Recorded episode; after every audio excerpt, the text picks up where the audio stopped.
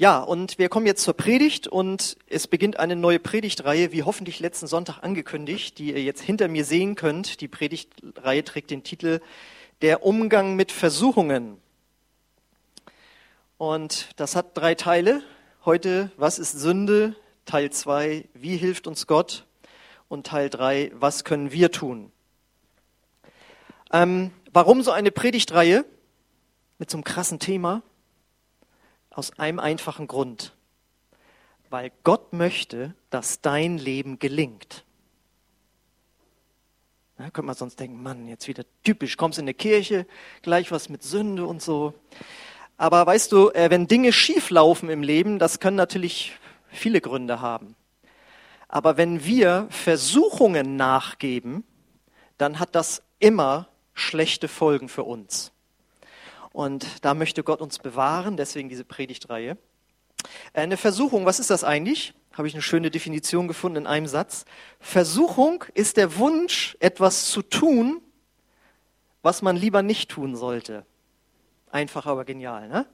Der Wunsch, etwas zu tun, was man lieber nicht tun sollte. Und warum sollte man das nicht tun? Weil wir uns dann verfehlen. Zum Beispiel gegen unseren Körper und gegen unsere Seele, das heißt unsere Gefühle auch, die Gedanken, indem wir zum Beispiel der Versuchung nachgeben, in Süchte reinzugehen. Gibt es ja die verschiedensten Angebote von Spielsucht über Medikamentensucht hin, was jetzt das Neueste ist seit ein paar Jahren, das auch bis in die Gemeinden hineingeht, Pornografiesucht. Da schädigen wir uns, unseren Körper und unsere Seele durch diese Süchte dann äh, schädigen wir uns oder verfehlen uns gegen unsere Mitmenschen. Wenn wir der Versuchung nachgeben, in Hass und Bitterkeit reinzugehen oder wenn wir jemanden beklauen, was wir hier natürlich nicht tun. Aber klauen ist nicht nur im Laden was mitgehen lassen, man kann auch im Internet oder bei der Steuererklärung äh, was mitgehen lassen. Also Diebstahl oder sowas wie, wie Ehebruch, ja, da schädigen wir unsere Mitmenschen. Wir können uns verfehlen gegen unser Gewissen. Ja, wenn wir zum Beispiel lügen, aber der andere merkt es nicht, dann verstoßen wir gegen unser Gewissen. Und das Problem ist, das Gewissen ist verformbar. Wenn wir das öfters machen, merken wir es gar nicht mehr. Aber wir schädigen, wir verfehlen uns gegen unser eigenes Gewissen. Oder der ganze Bereich der sexuellen Unreinheit, ja, äh, wo, was man ja auch nicht so öffentlich macht aber da schädigen wir auch unser Gewissen. Und in allem, wo wir Versuchungen nachgeben, verfehlen wir uns gegen Gott. Ob du nun an ihn glaubst oder nicht. Du verfehlst dich immer gegen Gott. So, und das sind alles nicht gute Sachen. Und das führt dann natürlich zu der Frage, warum gibt es überhaupt Versuchungen im Leben, in der Menschheit? Weil es offensichtlich so etwas wie das Böse gibt. Weil zum Guten werden wir ja nicht versucht. Dahin wird man ermutigt, Gutes zu tun. Wir werden versucht zu etwas Bösem. Und, das ist jetzt, jetzt kommen wir langsam zu Teil 1. Es gibt deswegen noch nicht, na nee, genau, ihr guckt alle schon so. Nein, ähm, warum gibt es Versuchen? Weil es das Böse gibt, ja? Und weil es offensichtlich in uns etwas gibt, was sich vorsichtig ausgedrückt nicht ganz gut abgrenzen kann gegenüber dem Bösen. Sonst könnte man ja sagen, ja, mit Bösen will ich nichts zu tun haben. Meine, wer würde schon sagen, dass er freiwillig gerne Böses tut? Und trotzdem muss jeder Mensch zugeben, dass er schon Versuchungen nachgegeben hat. Warum? Weil in uns etwas ist, was ansprechbar ist für Versuchungen, für das Böse. Und das nennt die Bibel Sünde. Und um diesen Zusammenhang kurz darzustellen, habe ich einen Bibelvers mitgebracht. Der steht jetzt nicht hinten drauf zu lesen.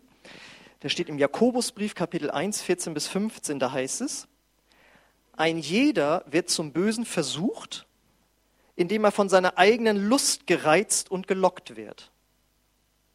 Sodann, wenn die Lust empfangen hat, gebiert sie Sünde. Die Sünde aber gebiert, wenn sie zur Vollendung gekommen ist, den Tod. Jetzt wisst ihr, warum ich den Vers nicht hinten rangeworfen habe. Ist ja zu hart für so einen Predigteinstieg.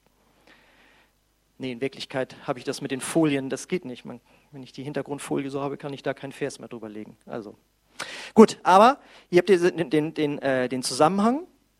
Die Versuchung in uns äh, wird, äh, also kann Fuß fassen, weil da etwas in uns ist, was sich äh, Sünde nennt. Und diesen Zusammenhang jetzt zu beleuchten, ja, damit wir Versuchungen besser widerstehen, dafür dient jetzt der erste Teil. Und der lautet jetzt, was ist Sünde? Das ist ja jetzt kein sehr aktueller Begriff mehr in unserer Gesellschaft und der löst leider mehr Fragen aus, als dass er etwas erklärt. Ja, früher die Menschen konnten mit dem Begriff was anfangen. Ja, der hat eine Menge erklärt und heute erklärt er fast gar nichts mehr, sondern löst ganz viele Fragen aus. Weil in unserer Gesellschaft ist es so, dass so ein Extrem ist. Also wir haben einer, einerseits so den Begriff Sünde, wenn es um so eher harmlose Sachen geht. Also wenn du jetzt zum Beispiel mal durch eine Stadt gehst und äh, dann sind da so Häuser, die sind furchtbar hässlich. Dann sagt man, das sind so Bausünden aus den 70er Jahren. Ja? Oder wenn sich jemand vorgenommen hat, eine Diät zu machen und dann doch, wie ich gestern, also ich hatte keine Diät, aber ich hatte zweimal hintereinander Käsesahnetorte. Nur das, also jetzt Freitag und Samstag. Ne? Nur, dass ihr wisst, warum ich so, was ich so während meiner Predigtzeit mache. Hm. Und dann sagt man, jetzt hat er da gesündigt. Ja, so. Also eher harmlos, das sind eigentlich eher harmlose Sachen. Das ist eine Seite. Das andere Extrem ist, dass das Wort Sünde nur gebraucht wird, wenn es was exorbitant Schreckliches ist. Also zum Beispiel so ein Massenmord wie jetzt in Las Vegas oder der Holocaust oder so. Ja, da sagt man ja, also das ist wohl Sünde. Aber dazwischen, nämlich das, was uns so betrifft, unseren Alltag, wo wir Dinge machen, die nicht in Ordnung sind, da möchte keiner hören, dass das mit dem Wort Sünde irgendwas zu tun hätte. Aber jetzt ähm, im christlichen Glauben ist das ein ganz, ganz wichtiger Begriff. Wenn wir den Begriff Sünde nicht verstehen, haben wir auch kein Verständnis dafür, was Jesus getan hat, warum er so wichtig ist im christlichen Glauben und was das Wort Evangelium, nämlich frohe Botschaft, überhaupt bedeutet. Das ist ein ganz zentraler Begriff, den man verstanden haben muss, sonst kann man den christlichen Glauben eigentlich nicht richtig verstehen. So, und jetzt könnt ihr euch vorstellen, wenn man über das Thema Sünde predigt, da könntest du jetzt auf dem theologischen Seminar ein ganzes Semester drauf verwenden. Und damit es hier keine theologische Vorlesung gibt, habe ich mal einfach euch jetzt hier meine Sündendefinition mitgebracht. Die ist in einem Satz. Sünde ist die geistliche Krankheit des Menschen. Nicht, nicht geistige, sondern die geistliche. Sünde ist die geistliche Krankheit des Menschen. Und jetzt versteht ihr auch, ach so, und deswegen der Arzt da hinten auf der Folie, was sollte das denn sonst? Ne? Also wir sind schon beim Thema eigentlich. Sünde ist die geistliche Krankheit des Menschen, deswegen haben wir dann Arzt. Und dass ich mir das nicht ausgedacht habe, jetzt so Axel Dole Spezialdefinition, lesen wir jetzt an dem Bibelvers in Markus 2,17. Und Jesus hörte es und spricht zu ihnen, nicht die Starken brauchen einen Arzt, sondern die Kranken. Ich bin nicht gekommen, Gerechte zu rufen, sondern Sünder. Das heißt, hier vergleicht Jesus höchstpersönlich Krankheit oder Sünde mit Krankheit. Und deswegen kann man eigentlich sagen, wenn man in so eine Kirche geht sollte es eigentlich so sein, dass Predigten sowas sind wie Vorträge zu einem geistlich-moralisch gesunden Lebensstil. Ja? Äh, man bekommt hier sozusagen eine geistliche Gesundheitsprävention geliefert. Und stellt euch mal vor, Gott dürfte so richtig in das Leben von uns Menschen korrigierend reinsprechen und in Deutschland würden Millionen wieder in Kirchen gehen. Das würde die geistliche Gesundheit unseres Volkes ganz schön nach oben bringen. Gut, jetzt müssen wir, um das zu verstehen, was bewirkt Krankheit? Was ist Krankheit? Was bewirkt Krankheit? Eine Krankheit ist doch letzten Endes so, dass der Körper und die Seele manchmal, auch wenn es eine psychische Krankheit ist, nicht mehr so funktionieren, wie eigentlich gedacht. Das ist eine Krankheit. Das heißt, du kannst zum Beispiel bestimmte Körperteile nicht mehr richtig bewegen, weil du dann irgendwie Schmerzen hast. Vor war es normal, jetzt kannst du es nicht mehr. Oder wo ganze Körperteile gar nicht funktionieren, wenn jemand zum Beispiel blind ist. Man kann vielleicht bestimmte Sachen nicht mehr essen. Man ist permanent geschwächt. Oder wenn es ins Psychische geht, es sind massive, übertriebene, krankhafte Ängste da. Ängste haben ja sonst das Ziel, einen zu warnen. Jetzt ist was los, mach dich von den Socken irgendwie, pass auf. Ja, und jetzt ist es so krankhaft da, dass es diesen normalen Zweck nicht mehr erfüllt. Und vor allen Dingen natürlich, wo, Krankheit, äh, wo äh, Krankheit sofort mit assoziiert wird, sind Schmerzen. Und all das sind Dinge, so sollte der Körper und die Seele eigentlich nicht funktionieren, sondern man ist eigentlich von Gott dazu geschaffen, schmerzfrei zu sein. Und äh, ja, es sollte alles normal funktionieren. Okay, das ist also Krankheit des Körpers. Was bewirkt jetzt Sünde? Sünde bewirkt, dass der Geist des Menschen, der Mensch besteht aus Geist, Seele und Körper, man könnte den Geist auch mit das Herz des Menschen, also nicht jetzt die natürliche Pumpe, sondern das ist so ein Begriff aus der Bibel, der ist das Herz des Menschen. Aber das kennen wir ja auch in unserer Gesellschaft, so er hat ein krankes Herz oder ja, dass der, der Geist oder das Herz des Menschen, was eigentlich der Kontaktpunkt zu Gott sein sollte, dass das Herz oder der Geist des Menschen moralisch nicht mehr so funktioniert, wie eigentlich gedacht. Da hatte ich am Anfang ein paar äh, Beispiele aufgezählt, was passiert, wenn man Versuchungen nachgibt. Dann macht man Sachen, die sind nicht gut, die schädigen uns. Und das kommt, weil unser Geist, unser Herz nicht mehr normal funktioniert. Und dann könnte man sich ja fragen, ja, warum ist das eigentlich so? Warum sind die Menschen denn so? Ich meine, seit es die Menschheit gibt, Mord und Totschlag, Lüge, Betrug, Ehebruch, alle möglichen Sachen. Ist der Mensch fehlkonstruiert worden vielleicht von Gott? Nein, ist er nicht. Gott hatte den Menschen perfekt geschaffen, körperlich ohne Krankheiten und geistlich auch ohne moralische Fehlfunktion. Das Ganze kam in die Menschheit erst durch den sogenannten Sündenfall. Darüber lesen wir in Römer 5, Vers 12. Die Sünde kam durch einen einzigen Menschen in die Welt, Adam. Als Folge davon kam der Tod und der Tod ergriff alle, weil alle sündigten. So, also wir sehen, das kam erst später rein. Das war nicht die ursprüngliche Schöpfung. Und der Sündenfall, ich hoffe, ihr kennt die Geschichte noch, im Garten Eden, auch Paradies genannt, hat Gott gesagt, dass ihr könnt hier alles machen, das gehört euch alles, euch gehört die ganze Erde.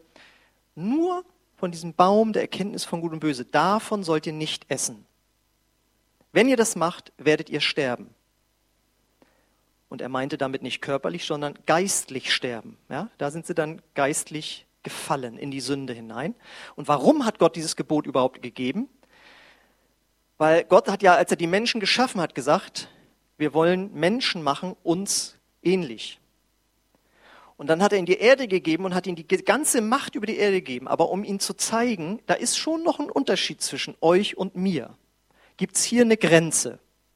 Und die ist bei diesen beiden Bäumen, dass ihr merkt, da ist schon ein Unterschied zwischen uns.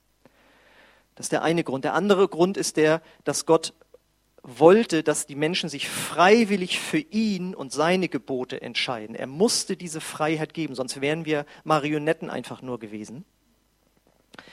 Und das Problem ist, die ersten Menschen haben sich falsch entschieden. Sie haben sich vom Bösen verführen lassen, haben davon gegessen und dieser Fluch kam über sie, dass sie geistlich gestorben sind. Und dem Moment zog die Sünde in ihr Herz ein.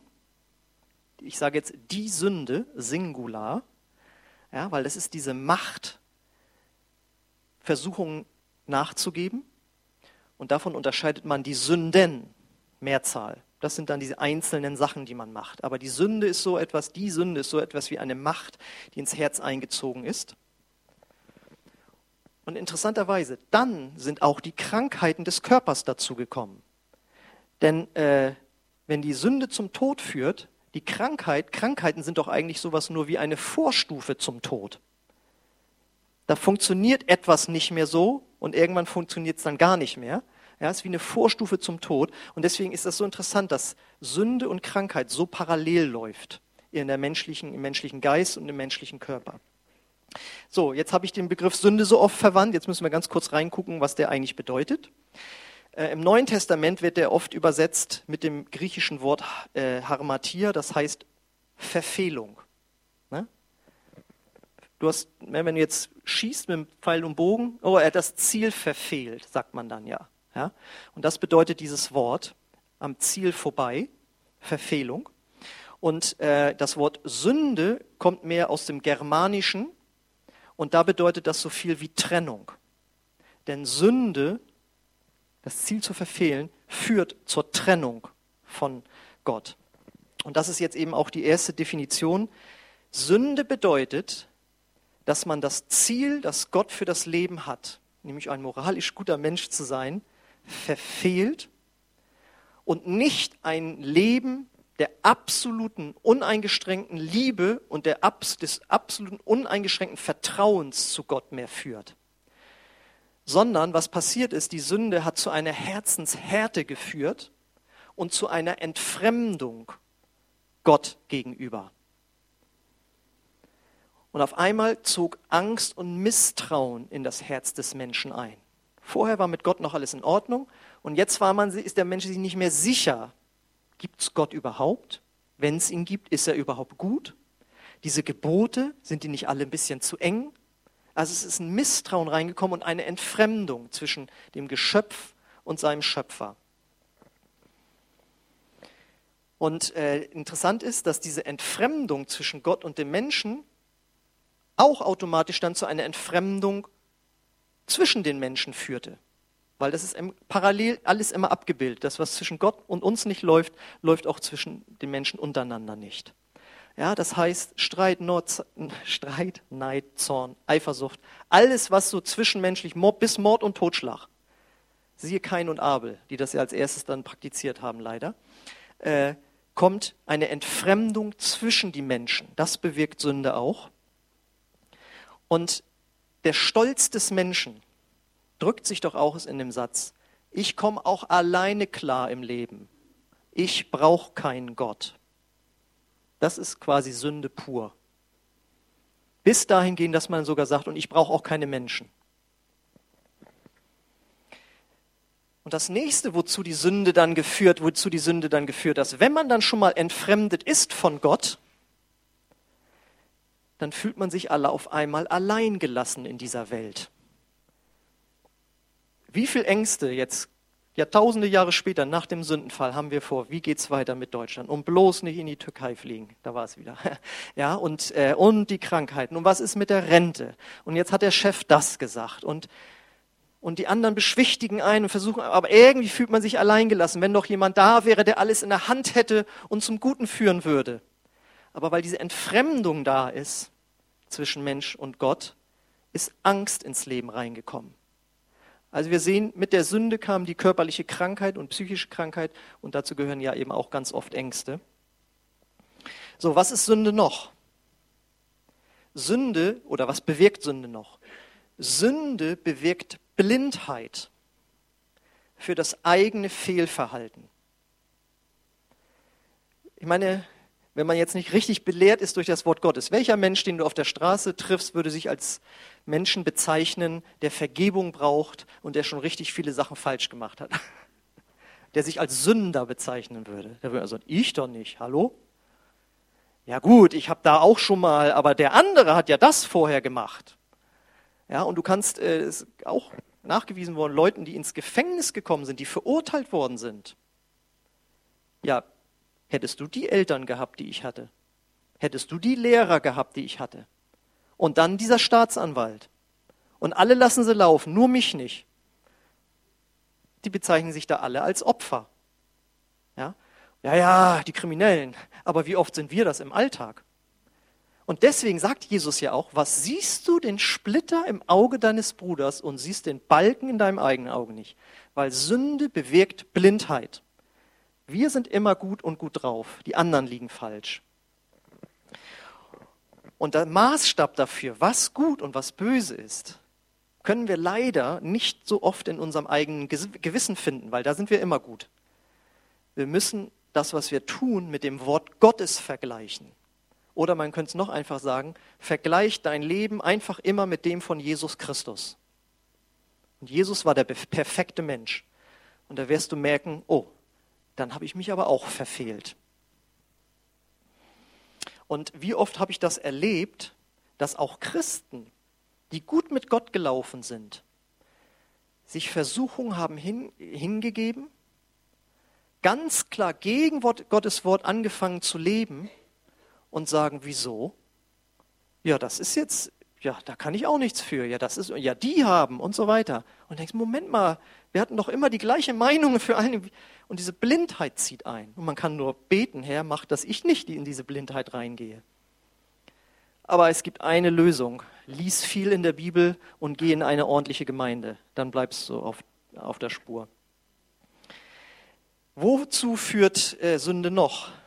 Zu Gier, Egoismus und Sucht. Was meint ihr, wie oft ich gestern dachte, vergiss das Buch nicht, vergiss das Buch nicht. Es ist peinlich, wenn du in die erste Reihe gehen musst, um das Buch rauszuholen. Dann hast du das gemacht. Da ist es doch. Ich habe äh, also Sünde führt zu einer übertriebenen, Ma also zu einer Maßlosigkeit, auch Gier genannt. Es führt zu einem Egoismus, ich zuerst, und zur Sucht. Und da habe ich eine schöne Zusammenfassung gefunden, was Sucht ist. Sucht ist eine verzweifelte Suche nach dem Glück, die Sehnsucht nach dem Kick, der Wunsch, lebendig zu sein. Manchmal der Wunsch, einem Schmerz zu entrinnen, einer Angst zu entkommen, einfach wieder schlafen zu wollen, runterzukommen von unerträglicher Anspannung. Manchmal ist es der Wunsch, sich lebendig zu fühlen, sich überhaupt zu spüren, aus einem grauen Einerlei einzutauchen in buntes, frisches Leben, in den lebendigen Strom der Wirklichkeit. Das mag in finsteren Gassen geschehen oder in einer Shopping Mall oder allein vor einem Bildschirm. Auf vielen Wegen kann das Maß verloren gehen. Sucht, das ist eine Chiffre für ein Weltverhältnis der Maßlosigkeit. Oder wie die Bibel es sagt, ganz einfach, Sünde versklavt. Sie versklavt ein, immer wieder das Falsche zu tun. Und wer süchtig ist, wer schon mal mit Sucht zu tun hat, weiß, man will es eigentlich nicht, aber man kommt nicht los davon. Und das ist das, was Jesus sagt, das versklavt. Ja, ich habe ja mal in einer Suchtklinik für Alkoholiker, Heroinabhängige und Spielsüchtige äh, gearbeitet. Und das war äh, im Rahmen der Gelderkürzung eine Kurzzeittherapie. Das heißt, drei Monate waren die da nur. Damals noch Zivildienst, 15 Monate. Da sah ich am Ende meiner Zivildienstzeit, die vom Anfang der Zivildienstzeit wiederkommen. Die mussten wieder äh, in Therapie. Und ich sprach mal mit einem Spielsüchtigen, weil also, mit, damit hatte ich jetzt noch nie ein Problem. So, ne? Und ich so, also warum macht man das denn und so? Ich meine, dann also ja, sagt er, ich habe mir auch mal so einen Automaten gekauft und mir zu Hause hingestellt. Aber das bringt den Kick nicht. Weil der Kick ist ja, wenn das Geld auf einmal rattert. Ja? Und äh, die Leute wollen das eigentlich nicht. Die sehen ja, dass ihr Leben kaputt geht.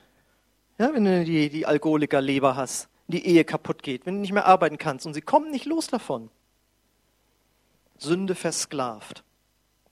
So, und nachdem wir das jetzt alles gehört haben, ist natürlich klar, Sünde ist Schuld vor Gott und seinen Geboten.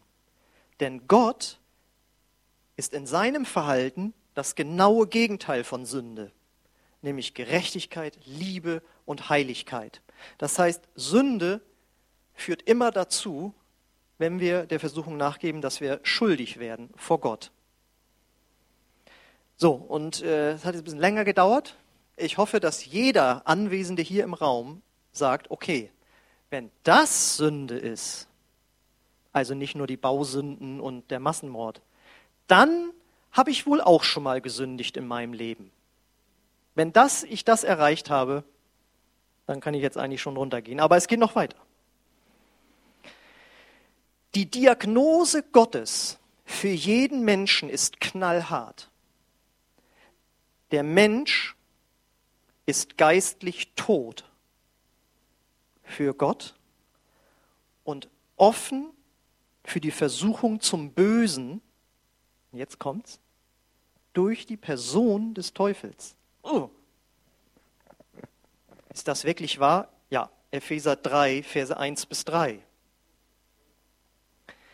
Auch ihr wart früher tot aufgrund eurer Sünden. Ihr habt genauso in der Sünde gelebt wie der Rest der Welt, beherrscht von Satan, der im Machtbereich der Luft regiert. Ja, das steht hier erst in der Bibel. Die Heavy Metal Platten kamen erst später. Er ist der Geist, der in den Herzen derer wirkt, die Gott nicht gehorchen wollen. Wir alle haben früher so gelebt und uns von den Leidenschaften und Begierden unserer alten Natur beherrschen lassen. Wir wurden mit dieser Natur geboren, ne, diese geistliche Krankheit der Sünde, und waren Gottes Zorn ausgeliefert, wie alle anderen Menschen auch.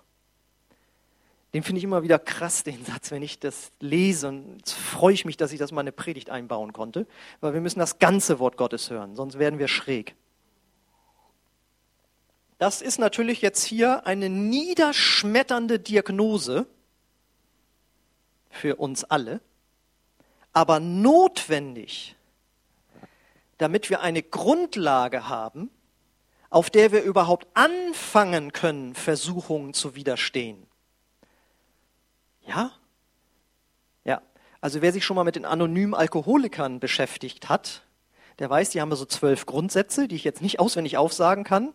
Ich weiß nur, dass der erste Satz, glaube ich, lautet, ich gebe irgendwie zu, dass ich vollkommen süchtig bin und dass ich keinerlei eigene Kraft in mir habe, um diese Sucht zu überwinden. Also so eine Bankrotterklärung. Das ist so der erste Satz. Weil wenn jemand süchtig ist, ist er oftmals auch sehr, sehr stolz. Habe ich da auch in diesem Suchtkrankenhaus gelernt. Die Heroinsüchtigen sind noch, äh, sind noch stolzer als die Alkoholiker. Die, ihr seid ja nur Alkoholiker, ja. So, ist wirklich so, ja. Und ähm, dieses so anerkennen, also als wir, also nochmal jetzt Türkei, als wir aus der Türkei zurückflogen, saß ich neben mir, habe mich ne, nett mit dem unterhalten.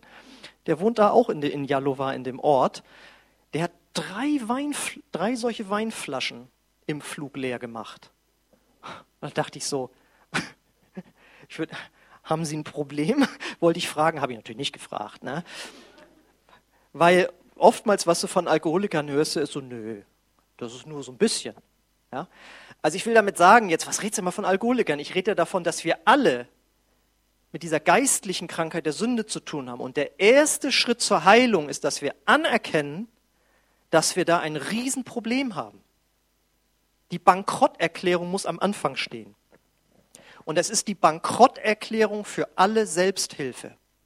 Du kannst nicht aus eigener Kraft die Sünde und die Sünden, die dich immer wieder überwältigen, äh, wegtun. Du kannst dich nicht selbst verbessern. Es gibt keine Selbstverbesserung. Und deswegen gibt es auch keine Selbsterlösung. Deswegen ist das Christentum die einzige, ich sag mal jetzt Religion, die zu Gott führt. Weil alle anderen Religionen lehren, tu dies und das und jenes. Und dann wirst du ins Paradies oder ins Nirvana oder was immer es ist, was angestrebt wird, äh, reinkommen. Ja? Man, aus, aus Sicht der Lehre der Bibel von Gott her kann man sich nicht selbst erlösen. Wie denn auch, wenn man tot ist? Ich sehe, wir verstehen uns. Passt auf. Und jetzt saß ich da so, wie kann ich das erklären? Und da fiel mir Münchhausen ein. Kennt ihr noch Baron von Münchhausen? Der auf der Kanonenkugel flog und so weiter, sind natürlich alles Lügengeschichten. Aber auf jeden Fall gibt es da eine Geschichte, wo er sich doch an seinem eigenen Zopf samt Pferd aus dem äh, Graben wieder rauszieht. Und das ist natürlich eine Lügengeschichte, weil das geht nicht. Man kann sich nicht an seinem eigenen Haaren aus irgendwas rausziehen. Das ist physikalisch nicht möglich. Und so ist das auch mit der Selbsterlösung und der Selbstverbesserung. Du kannst dich nicht selbst verbessern. Es ist nämlich so, weil das ja eine geistliche Krankheit ist, brauchen wir auch geistliche Hilfe. Das wäre sonst, als würdest du versuchen, eine Depression mit Antibiotika zu bekämpfen. Da würde man sagen, das kann nicht gehen. Das ist zwar auch ein Medikament, aber nicht dagegen. Ja? Das heißt, wenn du versuchst, durch eigene Anstrengung und Disziplin ein besserer Mensch zu werden, um dann am Ende eine Sucht zu überwinden oder Gott zu gefallen, um dadurch dann noch in den Himmel zu kommen, du wirst scheitern. Weil ein geistliches Problem muss geistlich gelöst werden. Und dafür hat Gott uns jetzt ein Gegenmittel gegeben. Jetzt verstehen wir auch, warum der da so ein, der will da gleich eine Spritze verabreichen, der Mann, der gute Doktor. Und Gott hat eine geistliche Hilfe gegeben. Und diese geistliche Hilfe heißt Jesus. Richtig, da ein Punkt. Und zwar lesen wir das in Römer, wir lesen das im Römerbrief, Kapitel 7, 22 bis 25. Da heißt es, da sagt der Apostel Paulus, ich liebe Gottes Gesetz von ganzem Herzen. Also er will das Gute tun, Gottes Gebote befolgen. Doch in mir wirkt ein anderes Gesetz, das gegen meine Vernunft kämpft. Dieses Gesetz gewinnt die Oberhand und macht mich zum Sklaven der Sünde, die immer noch in mir ist. Was bin ich doch für ein elender Mensch? Wer wird mich von diesem Leben befreien, das von der Sünde beherrscht wird? Und jetzt kommt endlich, Gott sei Dank, Jesus Christus, unser Herr. Halleluja, jetzt sind wir endlich beim Evangelium angelangt. Aber wir mussten da mal ein bisschen in die Tiefen reingucken der Sünde, dass wir die Erlösung so ein bisschen besser verstehen. Also, Jesus Christus, die Person Jesus Christus, nicht nur seine Lehren, das wäre ja wieder, oh, ich versuche jetzt meine Feinde zu lieben aus eigener Kraft, das funktioniert nicht, auch wenn du das tausendmal liest, sondern die Person Jesus Christus ist das geistliche Heilmittel. Wir brauchen einen Erlöser aus unserer Verlorenheit. Also Münchhausen, das ist eben erlogen, das ging nicht. Er hätte eigentlich jemanden gebraucht, der ihn rauszieht aus dem Sumpf. Und so muss es auch sein. Sagen, ich kann mich nicht selbst rausziehen. Hilf mir jemand raus aus diesem Sumpf. Und jetzt ist die Frage, wie geht das? Beziehungsweise wie hat Jesus das gemacht, dass wir da rauskommen können? Da kommt jetzt der letzte Bibelvers. 1. Petrus 2, Vers 24. Wie hat er das gemacht? An seinem eigenen Körper hat er unsere Sünden an das Kreuz hinaufgetragen, damit wir für die Sünde tot sind und für die Gerechtigkeit also ein gutes Leben, guter Mensch sein, leben können überhaupt. Und jetzt kommt der Satz, den wir meistens auf körperliche Krankheit beziehen, aber weil das ja so eng zusammenhängt, bezieht sich auch auf die Sünde. Durch seine Wunden seid ihr geheilt worden, nämlich von der Sünde, die ja die geistliche Krankheit des Menschen ist. Und deswegen geht auch Sünde und Heilung so oft in den Evangelien zusammen. Bringen sie einen Gelähmten so und Jesus, der ist gelähmt und Jesus sagt, deine Sünden sind dir vergeben. Hä? Der ist doch krank. Ja? Weil das gehört zusammen. Oder im Jakobusbrief heißt es, bekennt einander eure Sünden, auf dass ihr geheilt werdet. Damit habe ich nicht gesagt, dass jede körperliche Krankheit mit einer speziellen Sünde von dir oder so zu tun hätte. Das meine ich jetzt nicht. So, es geht nur darum, dass körperliche Krankheit der äußere Ausdruck der inneren geistlichen Krankheit ist. Nicht von jedem Einzelnen speziell hier, von euch oder von jemandem, sondern von der Menschheit an sich. Habt ihr verstanden, ne? Genau. Ist das nicht stark? Hier haben wir es.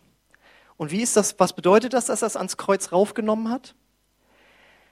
Er hat die gerechte Strafe, die du und ich verdient hätten, für unseren Stolz, für unseren Egoismus, für unsere Süchte, für alles, was dich stört in deinem Charakter, oder sagen wir mal so, das, was die anderen stört und sie ab und zu dir sagen, weil du ja blind bist, hast du das nicht verstanden.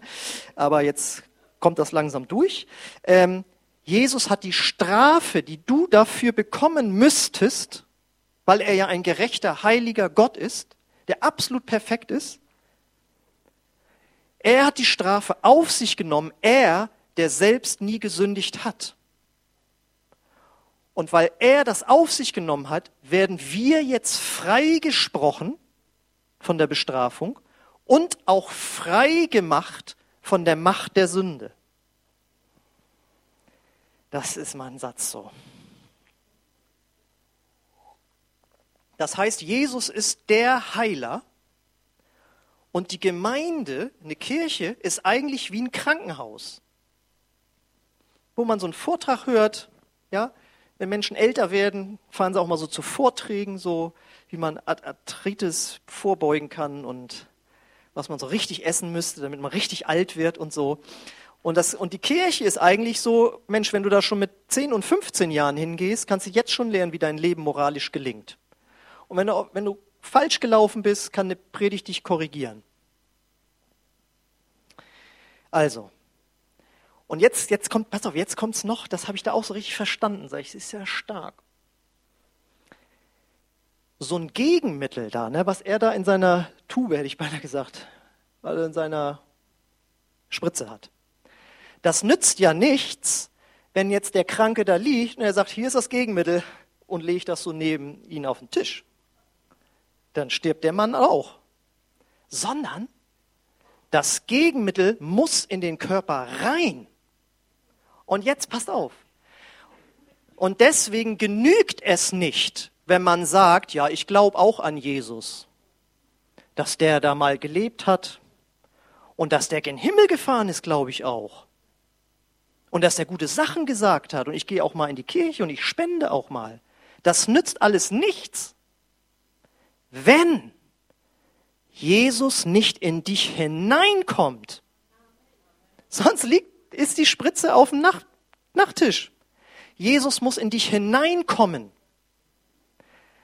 Versteht ihr? Und das ist auch über Jahrhunderte in der Kirche falsch gelaufen, dass von vorne gepredigt wurde. Ihr dürft dies nicht und das dürft ihr nicht. Und die waren die armen Menschen. Aber ihnen wurde nicht gesagt, dass du dich bekehren musst dass du Jesus in dein Herz einladen musst und dass du dann die Kraft hast, anders zu leben. Also da kann ich auch verstehen, wenn Leute nicht mehr in die Kirche wollten. So eine Ansprüche und nichts da an Kraft, um das zu vollbringen. Und deswegen muss man sich bekehren und von, jetzt kommt's ja, von neuem geboren werden. Das ist ja kein Begriff aus dem Buddhismus, sondern das ist ja aus dem Christentum, nämlich dass dieses, dieses kaputte Herz, dieser kaputte Geist, dass der wiederhergestellt wird, dass der zu neuem Leben erweckt wird. Und dann, jetzt haben wir es, und dann können wir gemeinsam mit Gott in uns den Kampf gegen die Versuchung aufnehmen. Vorher, du bist immer zum Scheitern verurteilt. Und viele Christen haben das auch nicht verstanden. Die leiden unter ihren Sünden haben sich schon so oft versucht zu disziplinieren und haben sie irgendwann gesagt, also das ist mir zu anstrengend, das Christsein. Zu hohe Ansprüche. Und die Ansprüche sind auch mega hoch. Der Anspruch heißt nämlich Jesus. Aber Jesus sagt, du kriegst es nicht hin, ich zieh dich raus. Ich komme da in dich rein und lebe das durch dich. Das ist das Geheimnis des wahren Christentums. So. Und damit kannst du den Kampf gegen die Versuchung aufnehmen, gegen alles, was dich stört. Was dich stört, dein Gewissen, ne? was die anderen stört, was ich am Anfang gesagt habe, und was Gott stört. Jetzt kannst du den Kampf aufnehmen. Und jetzt verstehen wir den Satz von ganz am Anfang. Und dann wird dein Leben gelingen. Und jetzt stell dir vor, wir würden das jetzt alle verstanden haben dann wären wir einerseits so entspannt so. Ne? Ich war beim Arzt, oh, der hat mir was gespritzt, jetzt geht's mir wieder besser. Und gleichzeitig hast du dann aber auch so in dir so, jetzt will ich aber auch so leben, wie Jesus das gefällt. Jetzt hören wir mal auf mit diesem lauwarm sein und so, ne, und Gott einen guten Mann sein lassen und das kann man muss man alles symbolisch sehen und und äh, warum nicht gesetzlich werden und solche Sprüche so, ne, sondern nee, jetzt mit gemein, gemeinsam mit Jesus will ich auch wirklich heilig leben. Und wie das dann im Einzelfall funktioniert, darüber reden wir beim nächsten Mal. Und beim übernächsten Mal. Also an eurer Stelle, wenn ihr wollt, dass euer Leben gelingt, würde ich am nächsten Mal wiederkommen. Sekt, das war der Cliffhanger. Und äh, jetzt kommen ja hier wieder die berühmten Fragen. Ist auch zur Unterhaltung, aber es ist nicht nur zur Unterhaltung, was ich hier sage, sondern es ist dazu, dass dein Leben verändert. Und jetzt ist die Frage an dich, hast du immer wiederkehrende Versuchungen in deinem Leben, wo du keinen Sieg drüber bekommst? dann lade ich dich ein, dass du das heute so vor Gott sagst, Gott, ich bekenne hier meine Machtlosigkeit, ich, ich kapituliere, ich unterschreibe diese Bankrotterklärung und Jesus, ich vertraue jetzt neu auf dich und deinen Sieg in mir. Und wie das was werden soll, Herr, ich bin nächsten Sonntag da. Oder hör es mir an, um dann einen Schritt weiter zu gehen, um das umzusetzen. Aber ich möchte dir einfach Mut zusprechen, wenn du verzweifelt bist über dich selbst, da ist Hoffnung, wenn Jesus in dir lebt. Wenn Jesus nicht in dir lebt, dann ist nicht gut. Dann frage ich dich natürlich als nächstes, kennst du diesen Jesus schon, der der Heiler deiner geistlichen Krankheit und sogar auch deiner körperlichen Krankheit ist? Hast du den schon in dein Herz hineingebeten? Wenn nicht, lade ich dich ein, das heute zu tun. Aber das geht nicht, indem man einfach sagt, ja, dann war ich da auch mal in so einer Gemeinde, habe ich da sowas mitgebetet, so, ne, wie beim Einkaufen, so, ne, oh, heute kaufe ich mal wieder Milch mit 1,5 Prozent Fett. So, ne, nur mal wieder so, habe ich Jesus mal so mitgenommen. Das geht nicht.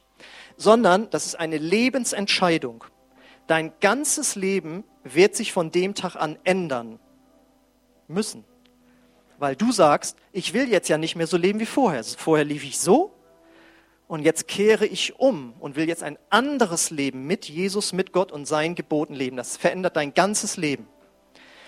Aber wenn du diese Entscheidung triffst, dann gratuliere ich dir, weil dann hast du das Gegenmittel in dich reingenommen. Und wenn du heute Morgen hier bist, meine nächste Frage, und du schon mal mit Jesus enger gelebt hast, dann lade ich dich ein, heute zurückzukommen Du wirst wahrscheinlich gemerkt haben, dass in der Welt du nicht das Glück, die Erfüllung findest, weil die Sünde dich umstrickt und fertig macht. Der beste Platz ist der an Gottes Herzen. Und ich lade euch ein, lasst es mal aufstehen und ich möchte jetzt gerne für euch beten, dort, wo du jetzt gerade stehst, mit welchem Problem, mit welcher Versuchung es auch immer ist. Hallo, Herr Vater, und ich danke dir dafür, dass du uns nicht allein gelassen hast in unserer Sünde, sondern dass du Mitleid hattest mit uns und deswegen hast du Jesus gesandt. Wir danken dir vom ganzen Herzen dafür. Danke, Vater, für diese Gnade der Errettung. Und ich bete jetzt für jeden Einzelnen hier, der hier ist und der mit Versuchung zu kämpfen hat. Und das müssten wir eigentlich alle sein.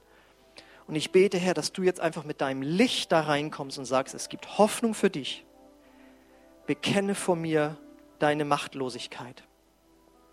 Komm, Heiliger Geist, und wirke du das jetzt in den Herzen, eine neue Hoffnung, mit dir voranzugehen in Heiligkeit, Liebe und Gerechtigkeit.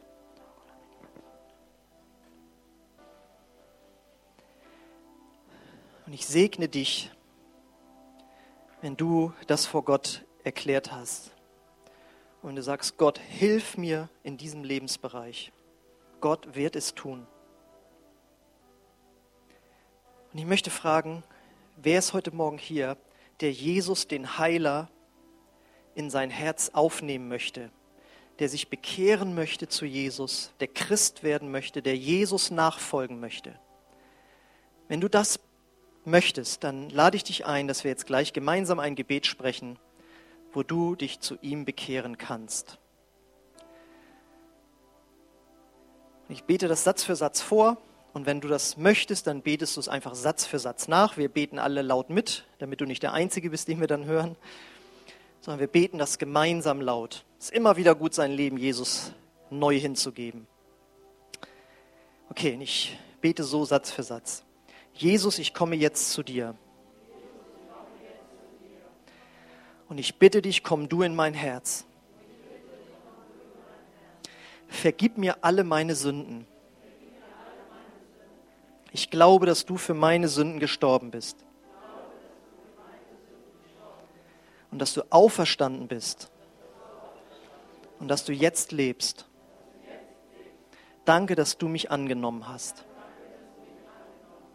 Amen. Amen. Während unsere Augen geschlossen sind, möchte ich fragen, wer hat so ein Gebet das allererste Mal in seinem Leben gesprochen? Denn heb einfach kurz deine Hand als Zeichen für mich und für Gott, dass Jesus in dein Leben hineingekommen ist. Wer hat dieses Gebet das erste Mal gesprochen? Heb einfach kurz deine Hand für Gott. und für mich als Zeichen, damit ich danach dir noch einige Schritte erklären kann, wie es weiter kann mit dir. Halleluja. Vater, ich danke dir für diese Zeit jetzt in deiner Nähe, in deiner Gegenwart, Herr. Danke, Herr, dass du uns begegnet bist durch dein Wort. Und ich segne jeden Einzelnen, auch wer das Gebet das erste Mal mitgesprochen hat, dass er oder sie weitergeht in deiner Kraft und dass wir lernen, Sünde zu überwinden, Herr. Und ich möchte dich einladen, wenn du jetzt noch Gebet haben möchtest, nicht nur auf dieses Thema bezogen, sondern auch wenn du körperlich krank bist zum Beispiel, dann darfst du jetzt gleich hier nach vorne kommen. Wir haben hier einige Beter, die für dich sich bereitstellen, die dir dienen möchten, auch gerne prophetisch, was immer es ist. Und alle anderen möchte ich einladen, jetzt noch unten Gemeinschaft zu haben im äh, Gemeinschaftsraum bei Keksen und Kaffee. Und ansonsten auch eben die Einladung, Mittwoch zu kommen, um unseren Bericht zu hören. Und ich möchte euch noch segnen Danke, Vater, dass du zu uns geredet hast hierher. Und ich bete, dass jeder mit dieser Botschaft weitergeht. Und der Friede Gottes, der höher ist als alle Vernunft, der bewahre eure Herzen in Christus Jesus, unserem Herrn. Amen.